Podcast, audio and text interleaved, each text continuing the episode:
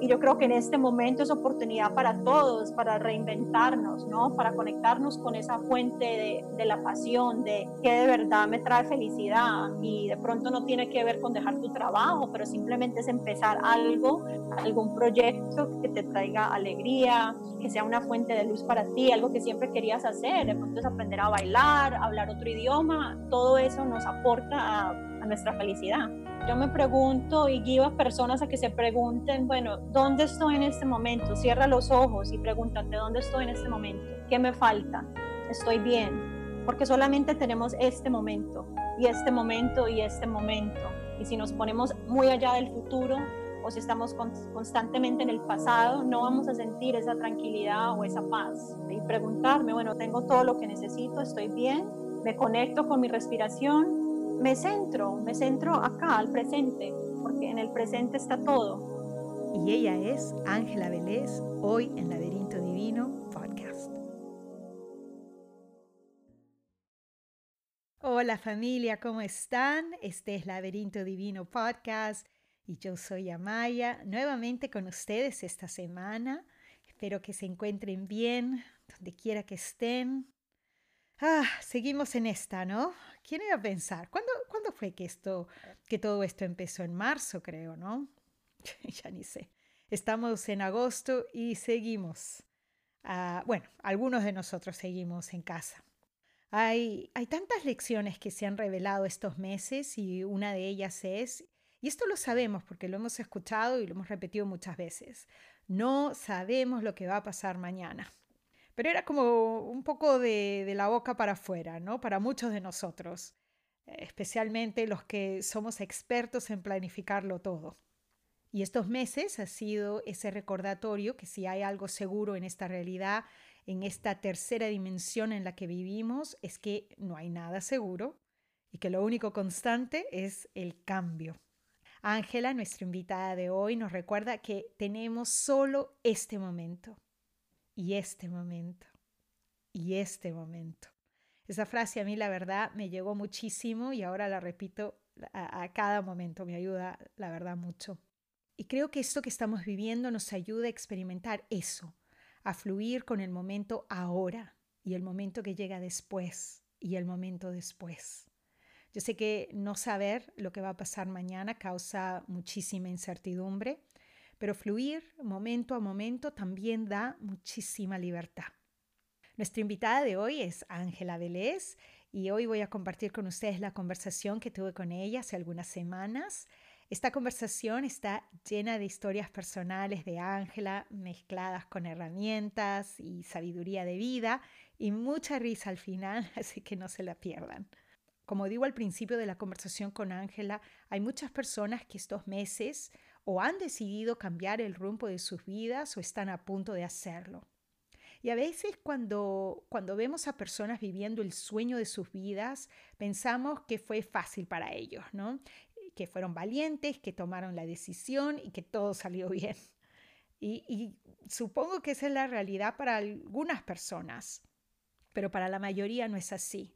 Para la mayoría es un proceso que a veces toma meses, a veces toma años, y no es tan sencillo. Está lleno de lecciones que aprender en el camino. En mi caso, por ejemplo, todo empezó con un viaje a Canadá, a Vancouver. Fui a estudiar yoga con Kate Potter, una de las mejores maestras de yoga en mi opinión. Kate es una mujer que vive una vida muy simple y su sola presencia me daba una tranquilidad inmensa. Así que cuando regresé, porque así es como empieza el proceso, todo proceso de cambio, con una pequeña necesidad, con un pequeño e inocente deseo. Y mi deseo cuando yo regresé de ese viaje era, quiero vivir una vida más simple.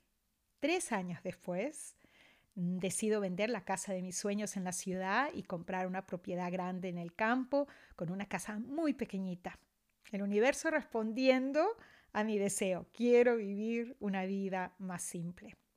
Ese fue el primer cambio dirigido a este nuevo camino que es mi vida hoy, pero que en ese momento yo no sabía todavía que iba a ser así.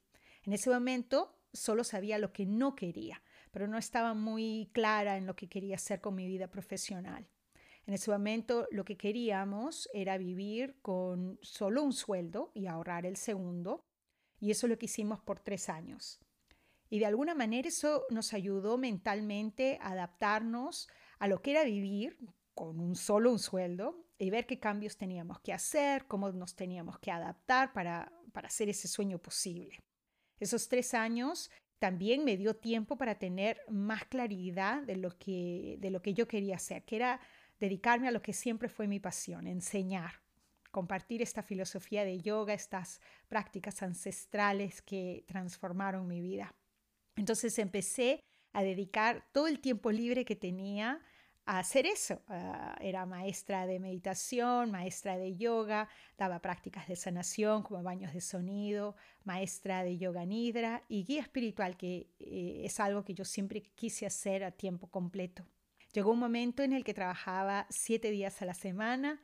Eh, después de mi trabajo, de lunes a viernes, daba clases por las noches, los fines de semana, clases desde las 8 de la mañana hasta tarde por la noche.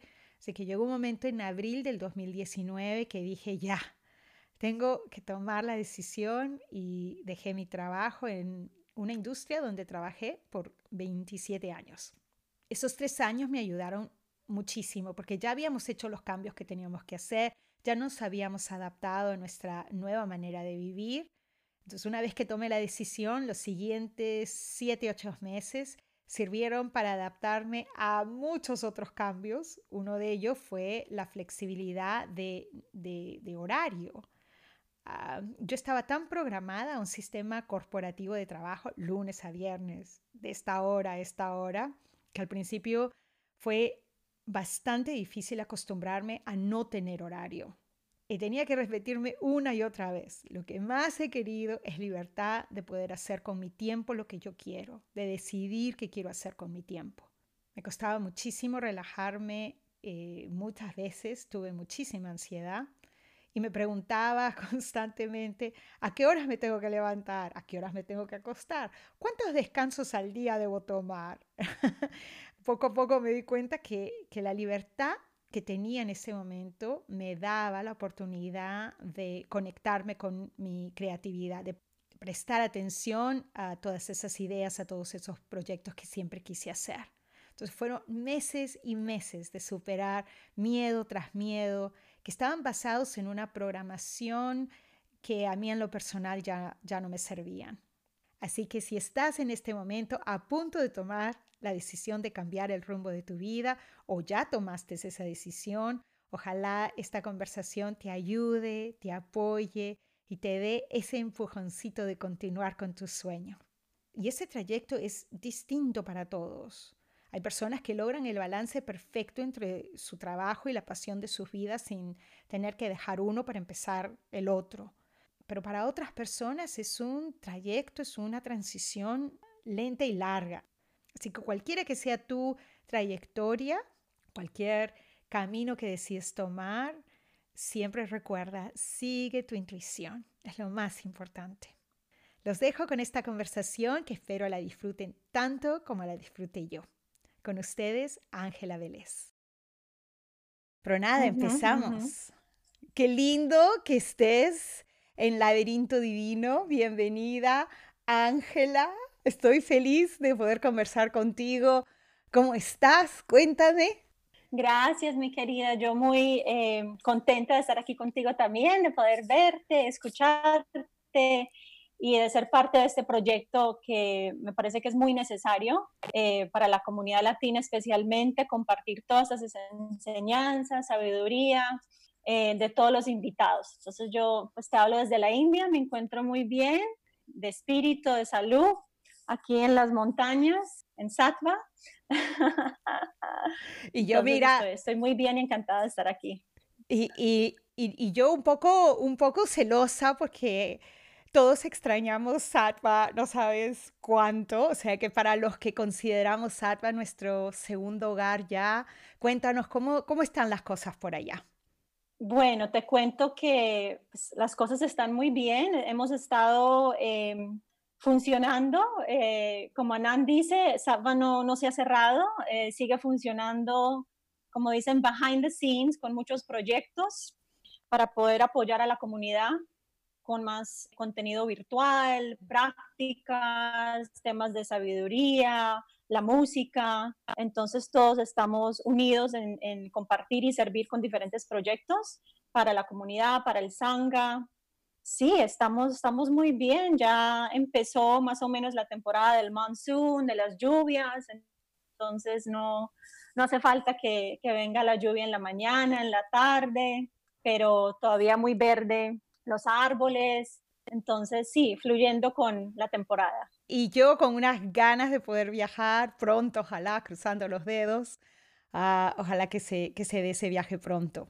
Bueno, hoy vamos a hablar de tu vida, porque como te dije cuando hablamos por teléfono, mm, últimamente yo he recibido muchas historias de gente que quiere hacer cambios radicales en su vida, que quiere cambiar el rumbo de su vida y una o no saben cómo hacerlo o dos tienen miedo porque sienten que han invertido muchos años en una carrera, en una profesión y tienen miedo de dejar esa seguridad económica y seguir con este sueño que, que es nuevo. Entonces yo, yo siento que compartir nuestras experiencias, porque al igual que tú, yo también hice un cambio radical en mi vida y, y yo creo que compartir esto, o por lo menos esa es mi intención, pueda mm, ayudar, pueda apoyar, pueda inspirar a alguien que esté a punto de tomar esa decisión o que ya la haya tomado y ojalá que esta conversación los pueda inspirar a continuar en ese nuevo camino que han,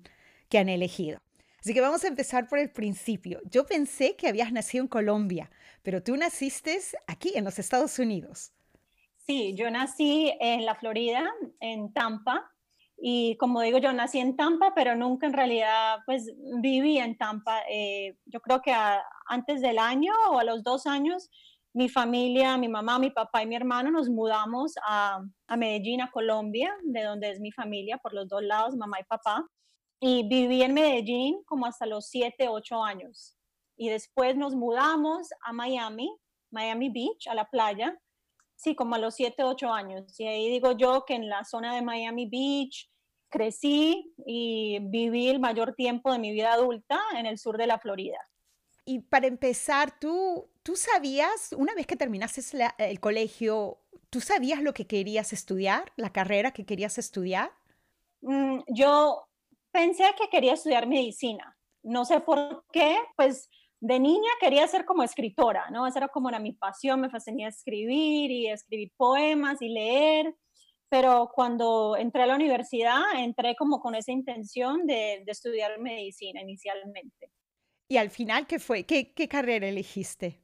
Bueno, no fue medicina, como muchos desde el primer año que creo que eso es lo que quieren hacer, pero tomé mi primera clase de psicología, me acuerdo muy bien, y me enamoré, digamos, de, del tema de la psicología, eh, de cómo compartía el maestro. Justo trabajé con él todos mis, mis cuatro años de la universidad haciendo diferentes proyectos de investigación con él. Entonces estudié psicología y sociología y me quedé fascinada con ese mm, llamado de, de, quién soy yo, de cómo trabajamos, de la mente, de tanta conexión, ¿no? de, de, de todo eso que tenía que ver con el ser.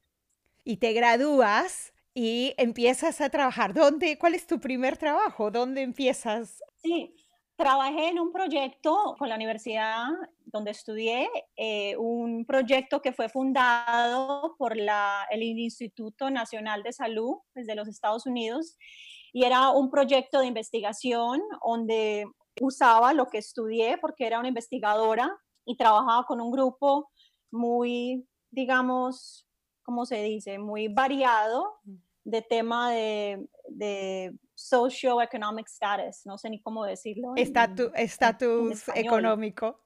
No, no, no. Oh, oh, ok, eh, vamos, a hacer, vamos a hacer una aclaración, porque para que todo el mundo sepa.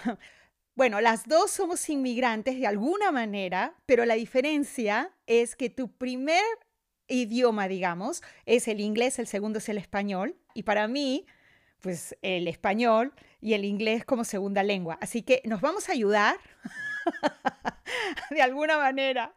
Ah, no te preocupes, que este, este podcast es para inmigrantes, hecho por inmigrantes y para el resto de toda la gente que nos habla, que habla español por todo el mundo, así que no te preocupes. bueno, me estabas contando que estabas trabajando en, en este proyecto.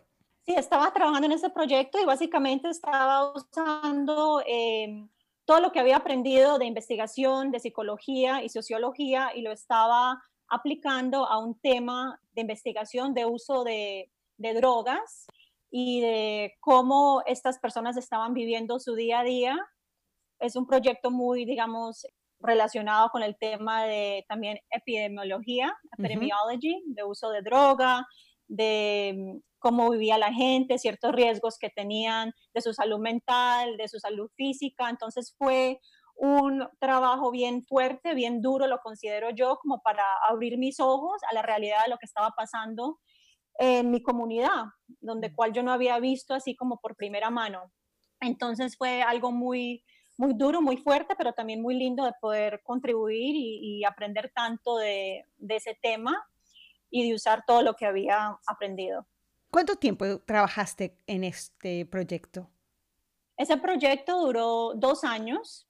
Me venían clientes en el centro de investigación donde trabajaba y también me tocaba ir a visitarlos en, en las cárceles, a las personas que habían, se habían metido a la cárcel, entonces yo tenía que ir a, a hacer las entrevistas cada seis meses, cada doce meses, entonces trabajé como dos años en este proyecto y el proyecto iba a continuar con la segunda fase, pero algo dentro de mí dijo como que, ok, no, no creo que este ambiente es como para mí, para seguirlo. Entonces era un ambiente, ambiente un poco pesado en ese sentido, aprendí muchísimo, pero ya estaba lista como para cambiar de, de ambiente. ¿Cuál fue el siguiente paso? Totalmente polos opuestos. Bueno, durante ese, ese, ese tiempo yo trabajaba para la universidad y continué a estudiar. Yo, yo estudiaba salud mental también y también empecé a estudiar exercise physiology, o sea, más sobre el cuerpo físico, porque yo era muy de, me, gustaría, me gustaba mucho el cuidarme el cuerpo, hacer ejercicio, aprender más, entonces empecé a estudiar por ese lado. Entonces, después de que dejé este trabajo, me llegó una oportunidad de abrir un centro de, de salud en uno de los edificios de los condominios en la playa. Entonces manejé ese centro y a la misma vez también me entrené como entrenadora personal, y estudié nutrición y más sobre el cuerpo físico, entonces fue como mi, el tema donde me metí muchísimo también. Y, y en esa etapa de tu vida, ¿tú pensaste en algún momento, ok, esto es lo que voy a hacer? O, o, ya estaba la vocecita que decía, ah, no sé, quizás esto no sea lo que quiero. Mm, sabía que el tema de la salud era muy importante para mí, ¿no? Esa conexión con el cuerpo, con la mente, era para mí, pero como que seguía como que, no, como que esto no va a ser para mí permanentemente. Y digamos que los próximos seis años brincaba como de oportunidad a oportunidad, como tratando de encontrar, bueno, ¿dónde voy a encajar? ¿Dónde es que voy a encontrar mi punto de verdad? Donde sienta que esté sirviendo 100%, eh, porque siempre fui y soy una trabajadora muy fuerte y, me importa el tema, lo que esté haciendo, ¿no? Si es al frente de la computadora, si eh, siempre lo hacía bien, pero como que, bueno, no, no encontraba 100%, bueno, este es, este es el lugar o este es lo que, lo que voy a seguir haciendo el resto de mi vida, por decirlo así. ¿Y es ahí donde decides hacer tu primer viaje fuera de los Estados Unidos? O, todavía pasan cosas antes de tomar ese, ese viaje a Europa, si no me equivoco, ¿no?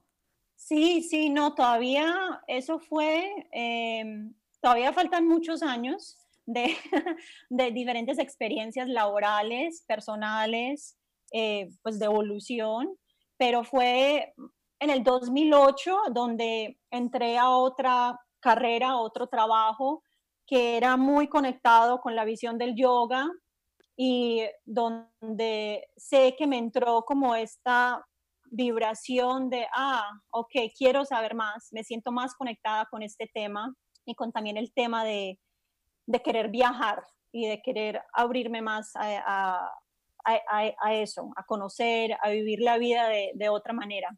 Entonces fue en el, en el 2008 que empezó como ese proceso y en el 2016 fue cuando hice ese viaje, pues cuando ocurrieron ciertas cosas. Entonces, llegas a Europa, ¿no? ¿Cuánto tiempo dura ese viaje? Ese viaje duró tres meses. Ese viaje duró tres meses y cuando decidí dejar irme de Miami y el trabajo y todo eso, que vendí todo.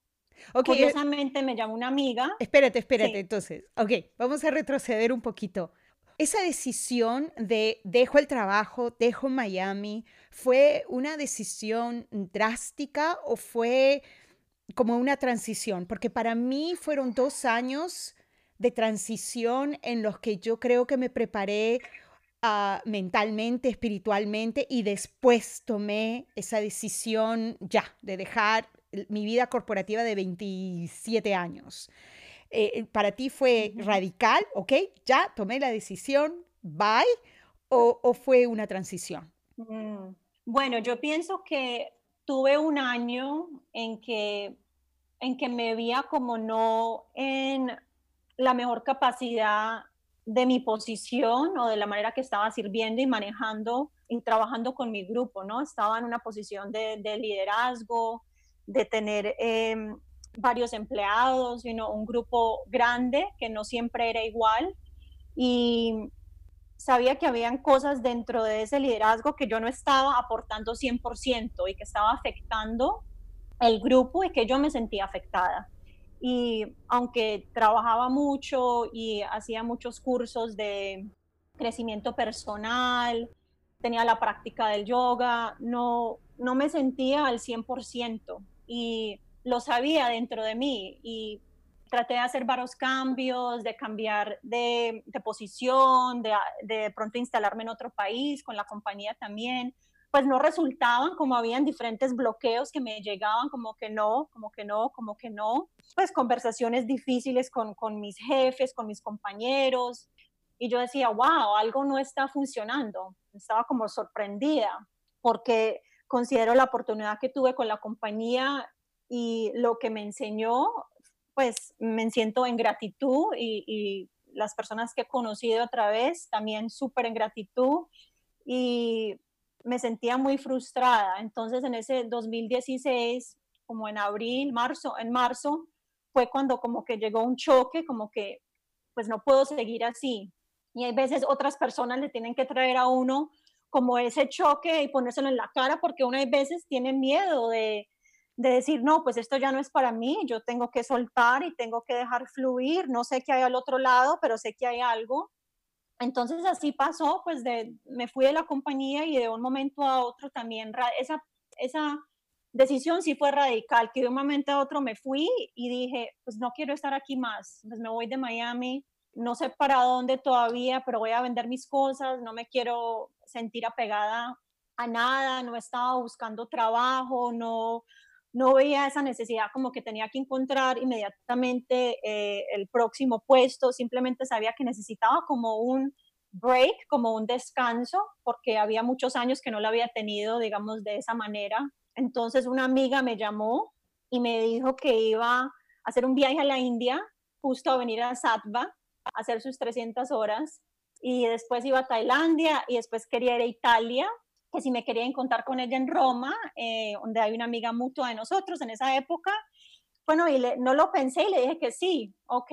Entonces tuve unos meses para vender mis cosas del apartamento y el carro y pues con la ayuda, ayuda de amigos, de familia, fue como un proyecto muy chévere y también liberador, donde todo lo que me sentía pegada, que mi Vitamix, que las cosas you que le gustan a uno de la cocina, eh, la ropa, todo eso, pues mucho lo solté, guardé pocas cosas, pero fue un proceso también liberador y pues doné mucho, regalé, vendí. Y ese junio viajé a Europa y estuve tres meses en Europa, en un viaje con esta amiga, pero también viaje sola, un viaje donde me encontré con amistades, con familiares que estaban viajando también en Europa. Fue pues muy liberador y muy chévere de poder tener estas experiencias que, pues, que no había tenido allá también. ¿Y qué es lo que te lleva a la India la primera vez? Mm, bueno, cuando regresé de ese viaje me fui a, a vivir a Medellín, a visitar, pero ese se convirtió en un vivir, en un año de vivir en Medellín, de estar ahí por varias razones. Y sentí el llamado en el 2017, me acuerdo que sentí el llamado como que quiero hacer mi curso mi teacher training, pero no era tanto por el teacher training de ser profesora, de las posturas físicas, era como ese querer de nutrir el ser, ¿no? Mm. Por dentro. Y habían varias semillas que habían sido plantadas, planted, sobre sattva, sobre Anand, muchos años atrás, eh, por una de mis primeras profesoras en Miami, después en el 2016 con la amiga que estuvo también en sattva. Entonces tenía a India como ahí en la mente, pero dije, bueno, estoy en Colombia, ¿por qué me voy a ir hasta la India? Voy a encontrar un curso en Colombia, en Perú, y buscaba por el internet y hablaba con personas y no me sonaba nada. Y me fui a las montañas, como a 45 minutos de Medellín, a un retiro de meditación, unos días, como tres, cuatro días. Y ahí la, una de las maestras también había estudiado en la India. Yo me acuerdo que ella me dijo, si puedes ir a la fuente, ¿no? Al source eh, del yoga, pues hazlo. Entonces yo dije, bueno, voy a tomar estos días para pensarlo y me levanté, me fui para Medellín otra vez al fin del retiro y dije, no, me voy a ir para la India y voy a ir a Samba. Pues esa, esa es la intuición, ¿no? El llamado que tuve. Y, y cuando llegué a Medellín, envié dos mensajes por WhatsApp. Uno a Francesca, que en esa época ella manejaba los registros de las personas que querían hacer el training. Le dije, por favor, para abril de 2018. Y a mi amiga Linda, la que estuvo aquí también en Saba, que viajamos en, en, Europa juntas, y ella, yo me acuerdo que medio que estaba como llorando de la felicidad porque había pues tomado esa decisión. Entonces así, así ocurrió el primer viaje a la India. ¿Podemos hablar de las emociones que se siente cuando se toma esa decisión sin saber qué hay adelante? Y la razón por la cual me gustaría hablar de eso es porque hay mucha gente que piensa que este proceso es fácil.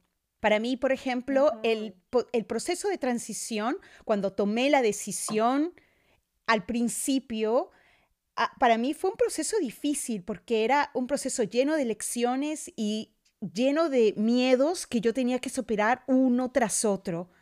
¿Qué, ¿Qué, emociones sentiste tú cuando dijiste, ya, dejo todo, dejo Miami, me voy de viaje, estás en Medellín, te vas a la India? ¿Qué era lo que pasaba por tu cabeza? Sí, es increíble, es algo muy, era muy liberador porque yo siempre fui alguien que tenía los metas muy organizados, ¿no? Goal setting, como llamamos nosotros, súper, súper, y, y mi compañía especialmente, la última compañía es algo que trabajamos bastante y lo aprecio y tengo mucho respeto para ese proceso, pero al principio fue duro porque estaba acostumbrada como a tener los resultados, como a saber qué iba a pasar y soltar eso a la vez también me sentía muy liviana y como que siempre fui tan rígida en todo, en saber qué iba a pasar, en cómo, con, con, con cierto detalle, que para mí lo que yo necesitaba, ahora pues lo reconozco, era, era fluir más, era soltar, era confiar que siempre iba a estar apoyada. Y yo sé que es de pronto algo como así como que muy fluido, como que no con mucha certeza, pero había como una confianza ahí que yo sabía que iba a estar apoyada siempre, entonces que no había que tener miedo, aunque sí lo tenía, tenía como que, ¿qué estoy haciendo? Bueno, a esta edad, ¿qué estoy haciendo? ¿Cómo, cómo estoy viviendo en Medellín? Yo nunca quería vivir en Medellín, en Colombia, qué pereza,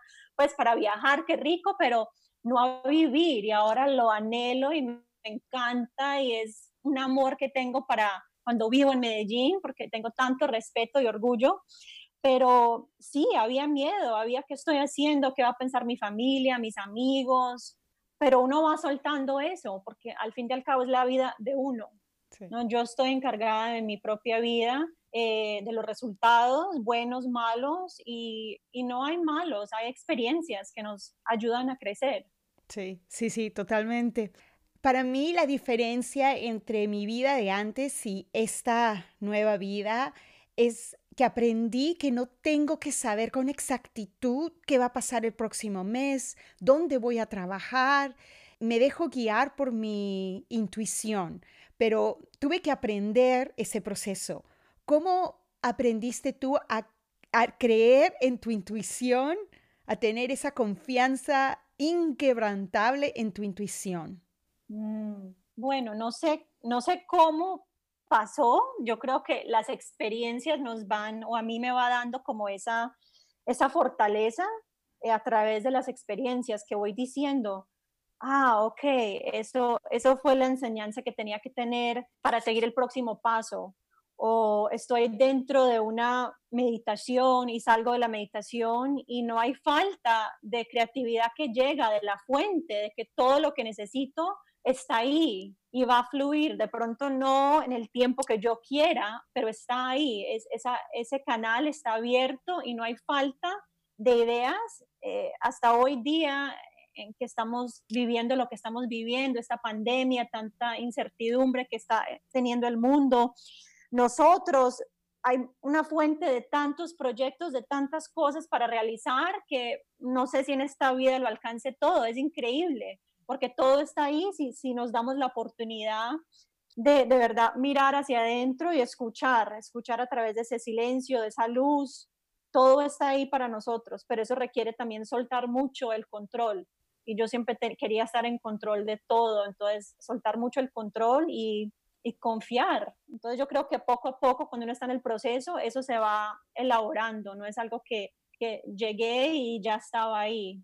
Cada momento, cada proceso, oportunidad que de pronto no, no terminó de la manera que yo quería, era una oportunidad para yo aprender, pienso yo algo que yo sé que está en la mente de todos los que nos están escuchando es cómo se hace para lidiar con la seguridad económica que ya no tienes, ese cheque que llega semana tras semana, que sabes, ok, este, este mes pago esto.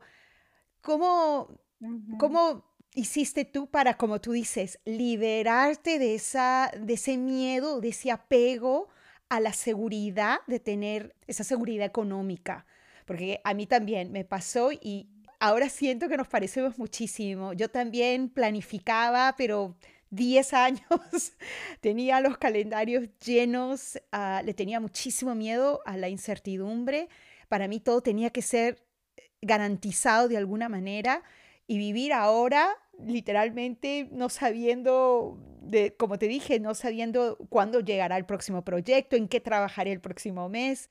Pero como tú dices, llega, de pronto llega el mes, llega la idea y ¡boom! El proyecto. Poco a poco aprendes a confiar, a confiar en la abundancia del universo. Pero para los que tienen esa pregunta, ¿cómo haces tú para lidiar con la parte del dinero? Sí, bueno, pienso que para cada persona eso va a ser diferente porque todos tienen responsabilidades diferentes, pronto hijos, eh, bueno, ciertos temas que, que, yo no he tenido, entonces yo me liberaba en el sentido que no, que no tuve pareja en esa época, que no tenía hijos, que muchas cosas que me liberaron automáticamente en ese sentido, pero yo personalmente, y me han dicho a mí también lo mismo, y es lo que yo, digamos, aconsejo, cuando no estás 100%, no sabes, o tienes esa ese miedo, esta incertidumbre también del tema económico. Entonces espera un momento hasta que tengas un poco más de claridad. Pero a la vez empieza por etapas pequeñas. De pronto hay un proyecto que puedes hacer al lado, los fines de semana, empezar pequeño con ese proyecto, a ver cómo te da, qué pasa, qué resultados te ha dado. Entonces yo, digamos, tomé una decisión muy drástica, pero también a la vez empecé varios proyectos al lado eh, por el Internet, que todavía manejo alguno de ellos y que otros estoy empezando. Entonces, todo eso le, le aporta a uno como para poder seguir. Entonces, cuando estuve en Medellín, también daba clases de inglés. Yo no soy profesora de inglés, nunca me eduqué en ese tema, pero dije, bueno, estoy acá, hay una necesidad, tengo el tiempo, lo puedo hacer, lo voy a hacer. Me eduqué fue algo que pasó muy rápido, pero me, me inventé en ese momento, esa era la necesidad y lo podía hacer. Entonces, cuando vine, regresé de Sattva, igual empecé a dar clases en Medellín de meditación, de respiración, de yoga. No era mi intención, no era mi intención de compartir el tema de esa manera, pero como dice Anand, esa era la necesidad de la hora y sería muy selfish de yo no compartirlo de esa manera y tomar la oportunidad. Entonces yo pienso que hay que tomar eh, pasos pequeños para cada persona, de pronto empezar el proyecto a un ladito, a ver cómo va, antes de, pronto soltar todo, si no estás en una situación económica especialmente. Y yo creo que en este momento es oportunidad para todos, para reinventarnos, ¿no? Para conectarnos con esa fuente de la pasión, de, qué de verdad me trae felicidad y de pronto no tiene que ver con dejar tu trabajo, pero simplemente es empezar algo, algún proyecto que te traiga alegría, que sea una fuente de luz para ti, algo que siempre querías hacer, de pronto es aprender a bailar, hablar otro idioma, todo eso nos aporta a, a nuestra felicidad. Sí, sí. ¿Y cómo ¿Cómo se manifiesta la intuición en ti? Porque para muchas personas, por ejemplo, es una sensación física, a veces en el estómago, a veces uh, una picazón en las manos, eh, pueden ser visiones, pueden ser sueños. ¿Cómo te habla a ti la intuición? Bueno, para mí siempre lo, lo he reconocido como en el estómago, en el fondo del estómago, y más recién eh, he visto como ese movimiento en el estómago que después sube al corazón. Entonces es como mm, aprender para mí a la diferencia de cuando está en el estómago, si es intuición o si es reacción, y en el corazón como dejar que esa energía se siente ahí y, y mirar de, de, manera de responder en vez de reaccionar, como para, a ver, ok, esta es intuición o simplemente estoy reaccionando a algo de miedo. Entonces ahora lo, lo busco mucho en el corazón, la intuición, y también he tenido momentos en que tengo visiones después de una meditación o me voy a dormir y veo algo que, pues, que, que va a pasar, ¿no? Veo como una conversación que voy a tener o un proyecto. Entonces digo, ah, ok, este, este es el paso que voy a continuar a tomar porque ya veo, ya veo lo que, lo que puede pasar, ¿no? Si sigo este paso. Entonces, energéticamente sí lo siento mucho en el cuerpo y me siento también muy protegida por esa energía de la intuición, porque he, viajado mucho sola, he estado en muchos lugares sola y a veces digo, wow, gracias por esta intuición, por, porque me siento muy protegida, muy acompañada de tomar los pasos que debo de tomar, en cierta forma. Sí, y, y yo creo que es importante aprender eso, cómo me habla la intuición, porque una vez que empiezas a, prestar atención, entonces es fácil seguir, ya sea la vocecita, ya sea esa sensación, como tú dices, en el corazón, en el estómago. a mí, por ejemplo, eh, la picazón en las manos, ah, o a veces es la acción antes del pensamiento. Esa es, la, e, esa es la forma en la que se manifiesta para mí la intuición la acción llega primero y después llega el, pensamiento. Y cuando sucede de esa manera, en ese orden, sé perfectamente que es mi intuición la que me guió a hacer lo que sea que en ese momento hice, ¿no? Pero yo, espero que la gente que nos esté escuchando preste atención. ¿Cómo se manifiesta la intuición en mí? Y poquitito, porque al principio uno se equivoca. Cuando no has prestado atención a esa vocecita, a, esa, a e, eso que te guía, a ese regalo que yo siempre le digo, es el, el regalo más grande del universo, es el sistema de navegación más exacto que existe en el mundo, pero si no estamos conectados con esa intuición, esos mensajes pueden llegar todos los días, a cada minuto, y como no sabemos cómo prestar atención, entonces se pierden. Hay momentos en los que sí, el miedo y la ansiedad aparecen, porque pues llegan momentos en los que no sé qué va a pasar. Eh, cada vez sucede menos, pero sucede. ¿Cómo haces tú para lidiar, para trascender estas emociones cuando aparecen, específicamente el miedo y la ansiedad? Bueno, ese es un tema muy pertinente, es la palabra pertinent. En este momento justo, ¿no? Porque si hablo otra vez de la intuición en un momento, en noviembre de este año pasado, estaba pues aquí en Saba haciendo otro curso en diciembre, me vino, ¿no? Digo yo, la intuición me habló de que me tenía que quedar más tiempo y no sabía por qué. Bueno, pensaba, la mente me decía que era por esta razón, pero ya mirando en este momento que estoy aquí y todo lo que ha pasado estos últimos meses, sé que era totalmente por otra razón que tenía que estar acá. Pero escuché esa intuición y lo hablé y lo dije y dije las palabras porque lo, lo, pensé mucho tiempo y no dije nada, pero dije, no, esto me sigue llegando, tengo que decir algo. Bueno, he estado aquí y en un momento muy evolutivo, porque han pasado muchas cosas y ha llegado momentos de, sí, de miedo, de qué estoy haciendo acá, de, de pronto debo estar en casa, de pronto debo estar con mi familia. Yo me pregunto y guío a personas a que se pregunten, bueno, ¿dónde estoy en este momento? Cierra los ojos y pregúntate, ¿dónde estoy en este momento? ¿Qué me falta? ¿Estoy bien? Porque solamente tenemos este momento y este momento y este momento. Y si nos ponemos muy allá del futuro, o si estamos constantemente en el pasado, no vamos a sentir esa tranquilidad o esa paz. Mm. Entonces puede que haya mucha incertidumbre, el caos, todo eso va a existir siempre, pero yo estoy en control de mi propio ser y preguntarme, bueno, ¿dónde estoy en este momento? ¿Tengo todo lo que necesito? ¿Estoy bien? ¿Me conecto con mi respiración? ¿Puedo hacer una práctica? Y me, me centro, me centro acá, al presente, porque en el presente está todo. Entonces yo en el presente puedo encontrar esa tranquilidad, esa claridad y me ajusto, ¿no? Y no quiere decir que no van a llegar momentos otra vez de ansiedad o de miedo, porque llegan, pero los fluctuations mm. son de pronto menos o aprendo mejor a manejarlas para traerme otra vez al momento, al presente, a la hora. Y para cualquier persona que esté a punto de tomar esta decisión de, cambiar el rumbo de su vida en una dirección, digamos, opuesta a la que tenían, aparte de lo que acabas de decir, que de verdad a mí en lo personal me ha ayudado muchísimo y creo que lo voy a empezar a practicar de ahora en adelante.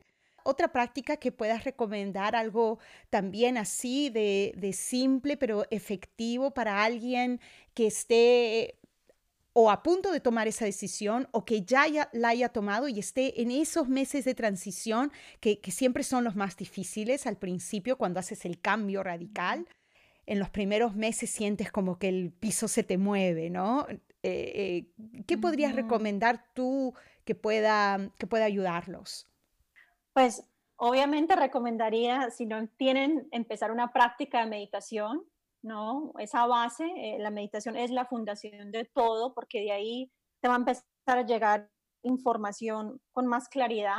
Entonces, encontrar ese tiempo donde puedas conectarte con ese ser interior, con la respiración. Tenemos obviamente en Saba otras prácticas que también te ayudan a evolucionar como un ser completo, más allá de este cuerpo, con los crías, eh, pero como había dicho anteriormente, empezar pequeño, entonces de pronto es leer un libro, tomar un curso, pronto un curso online, ahora que pues hay tantas oportunidades. De pronto es escribir algo porque te gusta escribir y aunque de pronto no hay que ser tan rígido, de pronto te llegan unas ideas y es hora de escribir un plan, de pronto es un business plan, de pronto son, es tomar una libreta y empezar a, a escribir las cosas que te están llegando en tus meditaciones o si te levantas y tienes te llega una idea, tenerlo por escrito, de pronto es organizar un plan de viaje que te traiga alegría, si es con solo, con tus amistades, pues poco a poco eh, tomar pasos y escribir cositas que te vayan como ayudando en ese camino a hacer ese cambio, si ya tomaste el cambio, cosas que puedes eh, hacer para tomar más claridad en ese próximo paso, esta próxima etapa. Sí, gracias. Cuando pensamos que nuestros problemas son complicados, pensamos que la, solución tiene que ser complicada y nos olvidamos que a veces lo más simple, las prácticas más simples son las más efectivas. Cuéntanos ahora qué es lo que estás ofreciendo virtualmente, ahora que todos estamos en este mundo de las clases virtuales. Claro, sí. Em, bueno, yo estoy viviendo en la India en este momento, digamos, tiempo completo, porque no veo regreso a los Estados Unidos o a Colombia este año. Cuando estoy aquí en Saba, estoy trabajando aquí en diferentes proyectos, pero también a la vez sí he dado clases virtuales de meditación, de respiración. También hago los readings de astrología védica de Joytish, que es algo muy lindo en este momento especialmente para dar un poco más de claridad eh, donde estamos, este alma y cómo trabaja el cosmos para el bien de nosotros y entender un poco más por qué está pasando lo que está pasando y conectarnos con ese tema. Entonces, esos son varias de las cosas que estoy ofreciendo en este momento. Tengo muchos otros proyectos como que están ahí, eh, todavía no han lanzado, por decirlo así. Entonces, eso es lo que estoy por ahora ofreciendo. No sé si se me olvidó algo. y prométeme que vas a regresar a, conversar conmigo de Yotish, yo en lo particular he tenido dos veces. La primera vez fue con el, bueno, le llamamos el padre de Yotish en el occidente. Él fue el que trajo esta astrología védica al occidente y yo tuve la suerte de tener una mm, lectura mm, meses antes de que él falleciera. Él ya tenía 84 años cuando me hizo mi carta natal, así que tuve mucha suerte y, y después Sari, que tú la conoces, que también cuando estuve en, en Sattva me dio una lectura y yo creo que es, es, es esa guía que a veces necesitamos, ¿no? Les recomiendo que por lo menos tengan la experiencia de una lectura de Yotish de, astrología védica. Así que prométeme que vas a regresar, prométeme que nos tienes que contar acerca de esto, porque la verdad es súper interesante. Claro que sí, me encantaría. Sería eh, algo súper emocionante para mí porque yo he aprendido mucho sobre mi ser, mi evolución. y, estaba pensando, ese deseo de viajar nació desde que nací, porque así lo dice la carta. Entonces es increíble lo que uno puede aprender y aportar al nivel de conciencia. Antes de despedirnos, yo quería preguntarte si quieres jugar a los 60 segundos y ya tú sabes cómo va eso. Te hago preguntas al azar y tú contestas con lo primero que se te viene a la cabeza. ¿Te animas? Pues no puedo, no puedo decir no. Sí, vamos. Ok, estos son 60 segundos con Ángela Vélez. Tu apodo de niña. Mi abuelo me llamaba grano de oro por mis crespos monitos. ¿Tu clase favorita en el colegio? Bueno, en el colegio de niña yo creo que, que inglés y en la universidad pues todo lo que tenía que ver con psicología. ¿Tu peor defecto? Un poco criticona hay veces por el perfeccionismo. Si pudieras vivir en cualquier parte del mundo, ¿dónde vivirías? Bueno, India es una de ellas, ya estoy aquí. Italia. ¿Tu palabra favorita? Amor. ¿La palabra que más odias? Fea o feo. ¿Qué te pone de buen humor? Conversaciones con amistades, con familia. Eso me, me conecta mucho con el corazón. Si pudieras ser invisible, ¿a dónde irías? Entraría por muchas puertas. ¿Qué es algo que a la gente le sorprendería saber de ti? E, en una época también apliqué para trabajar para el CIA. No te creo. Sí. Sí. Ah, ¿Qué querías ser de niña? Escritora. ¿A qué le tienes miedo? Bueno, lo voy superando, pero todavía como a los insectos y todas las criaturas que le gustan volar por ahí de noche. Yo, en la próxima vez que, vengas, te voy a contar, creo que te conté la historia de, de, esa araña gigante cuando estaba en, cuando estaba en Sarva y que se metió en mi cuarto, que era, era inmensa. Tengo hasta la foto porque le tomé la foto y, sal, y la sacaba del cuarto y se volvía a meter y la sacaba del cuarto. Y No, la historia es larguísima, pero sí, es, es, es algo que toma tiempo eh, eh, acostumbrarse en la India, esos son los insectos. si pudieras ser un superhéroe, ¿cuál sería tu superpoder? El superpoder de, de levantar la conciencia, de ah. liberar las personas de esos pensamientos, ¿no? De, de, de, ser consciente de ellos mismos, de la luz que traen. ¿Tu animal favorito? El caballo. ¿Playa o montaña? Toda mi vida fue playa. Ahora me encuentro en la montaña, entonces el alma me está llamando montaña. Las dos las amo en este momento, sí. La última película que viste. Ah, bueno, hace mucho no veía, pero hace poquito vi con un grupo pequeño la, la mm, película Kundan, se llama, que es del Dalai Lama. No sé si la has visto. Ah, no. es muy linda.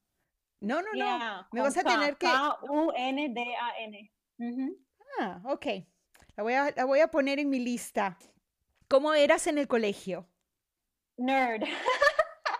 me fascinaba estudiar, me fascinaba estudiar con las gafas puestas. No te y creo. Súper súper buen estudiante. Sí, claro. si pudieras aprender algo nuevo, ¿qué sería? Bueno, los idiomas me encantan. Estudié el francés muchos años. Me encantaría dominar el italiano porque me, me encanta. ¿Cuál de los cinco sentidos es más dominante en ti? Hace poco me he dado cuenta que el escuchar es bien dominante. Escucho cosas que no estoy tratando de escuchar y me llega, me llega esa información. Eso es bueno, ¿no? bueno, no siempre. sí. y la última, si pudieras comer solo una cosa por el resto de tu vida, ¿qué sería? Wow, wow. Eh, solo una cosa, eso está difícil. eh, pues sí, porque uno se cansa. bueno, voy a ir aquí. Clásico, classic, una arepita con mantequilla, huevo y quesito. Eso es muy, eso es muy paisa, eso es muy paisa. Completo.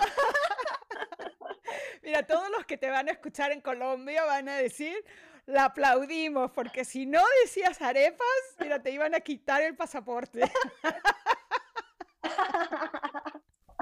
Así es. Ay, siempre es un placer hablar contigo. Yo nunca me voy a olvidar. Yo te va a parecer absurdo quizás, pero nunca me voy a olvidar de la tarde que me invitaste a tu cuarto a tomar té cuando llegué, me acuerdo, eh, cierro los ojos y no sé por qué se me ha quedado grabada ese, eh, grabado ese momento. Yo me acuerdo que entré a tu cuarto y tenía, tu cuarto tenía una vista increíble al, al río, a las montañas y, y, preparaste el té y con chocolate, me acuerdo, chocolate artesano. Y tuvimos una conversación tan bonita. No sé por qué, pero esa, ese momento se, me, se, ha quedado grabado para mí, así que me encanta conversar contigo, sabes que te quiero muchísimo, ojalá, ojalá que pronto nos podamos encontrar en cualquier parte del mundo ya, en estas alturas, no sé dónde vas a estar, así que sí. yo pongo al universo que te pueda volver a ver. Uh, pero antes de despedirnos, dime si tienen los que nos están escuchando, si quieren tener una lectura yotish de astrología védica contigo o quieren saber más de tus clases, ¿cómo, cómo te pueden encontrar? Claro, me pueden encontrar, eh, bueno, el correo electrónico que te lo dejo de Shakti Energy Ritual at gmail.com y también por la página de Instagram y de Facebook, Shakti Energy Ritual. Ahí eh, tengo contenido en español y en inglés y también te comparto mi página personal de Instagram, donde también comparto mis aventuras de viaje, de sabiduría, experiencias, Abeles24. Entonces, por esos canales me pueden escribir y saber un poco más de lo que estoy ofreciendo. Sí, chequeen la página. A mí me fascinan tus fotos. Una cosa que me encanta en Instagram de tu página son tus fotos. Así que sí, chequeen la página uh, de Ángela. Y nuevamente, muchísimas gracias Hariom Tatsat. Y como le digo a todos los que nos escuchan, cuídense mucho, sé feliz, namaste. Gracias, Amaya, namaste a ti y muchas bendiciones en este proyecto, en este camino. Eh, gracias por ser este ser de luz para nosotros, para la comunidad. Muy bendecidos. Muchas gracias. Namaste, Hariom Tatsat.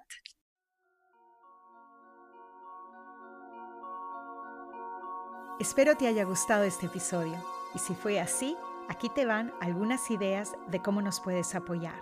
Suscríbete al podcast, así cuando un episodio nuevo esté disponible, tú lo sabrás. Y si nos escuchas por iTunes, nos puedes dejar cinco estrellitas y comentarios. Esto ayuda muchísimo a la visibilidad del podcast. O le puedes tomar una foto al logo del laberinto divino y lo puedes compartir con tus amigos y familiares por las redes sociales.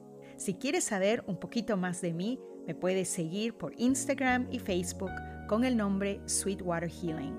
O puedes visitar mi página web sweetwaterhealing.com. Todos los programas y las clases disponibles en el centro de Sweetwater Healing en Agua Dulce, California, también están disponibles de forma virtual en inglés y en español. Y por supuesto puedes seguir las redes sociales de Laberinto Divino en Instagram y Facebook o nos puedes escribir a laberintodivino.gmail.com. Muchas gracias nuevamente y hasta la próxima. Namaste.